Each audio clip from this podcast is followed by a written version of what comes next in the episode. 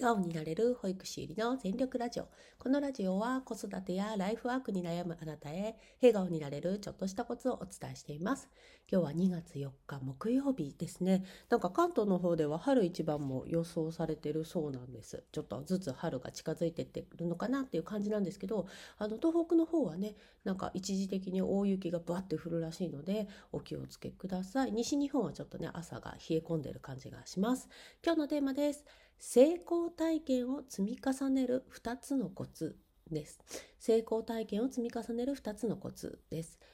えっ、ー、と、まず1つ目がですね、スモールステップを踏むということ。で、2つ目が振り返りをするということですね。まあ、フィードバックっていうやつなんですけれども、あのね、成功体験、子育てをしていると、子供に成功体験をさせましょうってよく言うと思うんですよね。なんですけど、私たちが生きていく中は、やっぱ試行錯誤なので、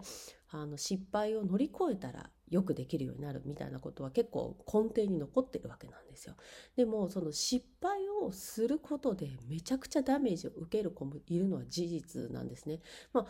うちの我が子たちも特にそうなんですけれども成功することで一個階段を上ることで新しいあの視界が開けるっていうことは事実なんですけれどもなんかその一歩を踏み出す階段の高さが全然子どもによって違うっていうことは是非あの覚えておいてほしいなと思うんですね。で成功体験を積ませたいんですけどとか成功体験ってどうやったら積めるんですか？みたいな話はよくあるんですね。であの本当にそ自分の子がどれくらいのステップの高さを踏めるかっていうのは是非あの確認していただきたいなと思うんですよね。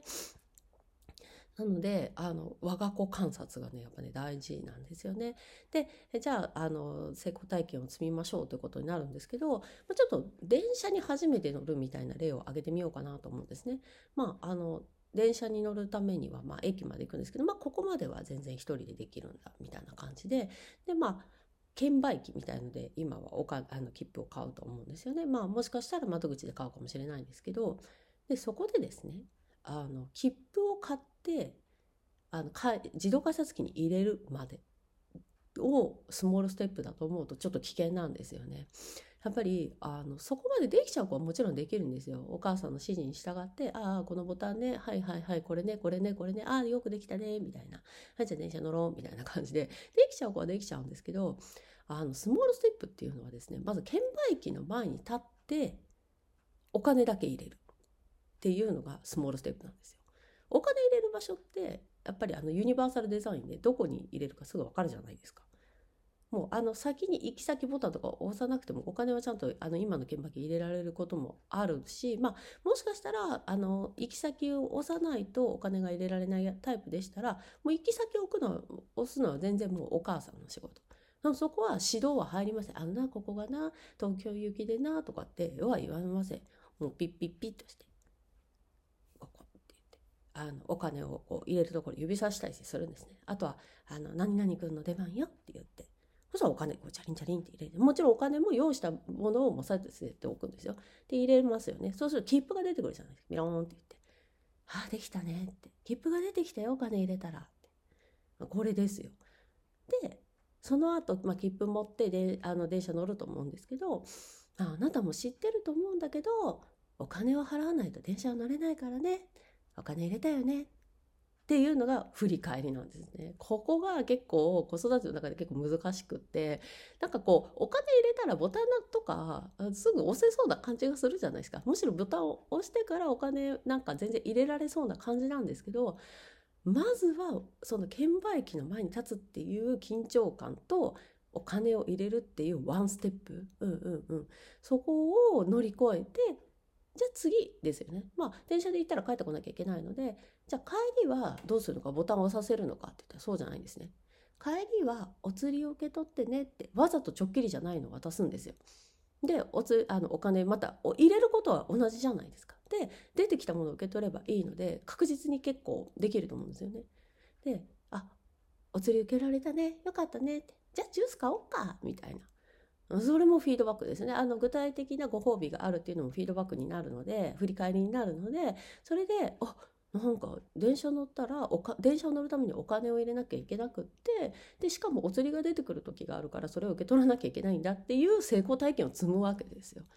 ね、でその次がやっぱりこうボタンを押すみたいな感じになってくると思うんですけども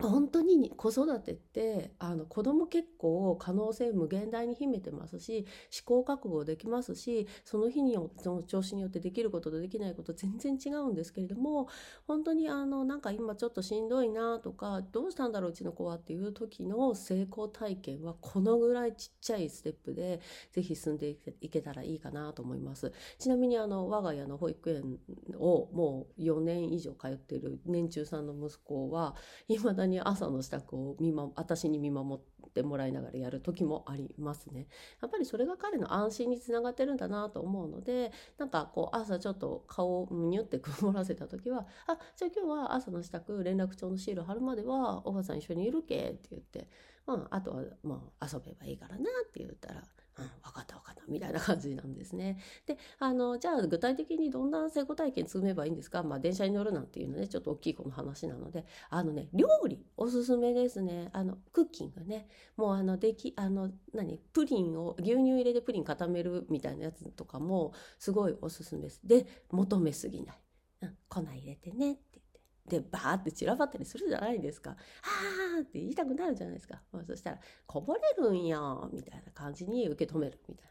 もうだからお母さんのメンタルめちゃめちゃ大事ですよね。だからお母さんも子育ての成功体験がたくさん積めるようにそうやってお二人で歩み寄っていくっていうのはすごい大事なんじゃないかなと思います。あとね工作とかもいいですよ。あの折り紙とかはダメです。あれああいうのはめちゃめちゃ難しいのでもうシールペタペタ貼るとか塗り絵するとかお絵かき打にぐるぐる書くとかね。あれもスポールステップいっぱい詰まってますので、ぜひぜひおすすめです。今日のテーマです。成功体験を積み重ねる2つのコツ。1つ、スモールテステップを踏む。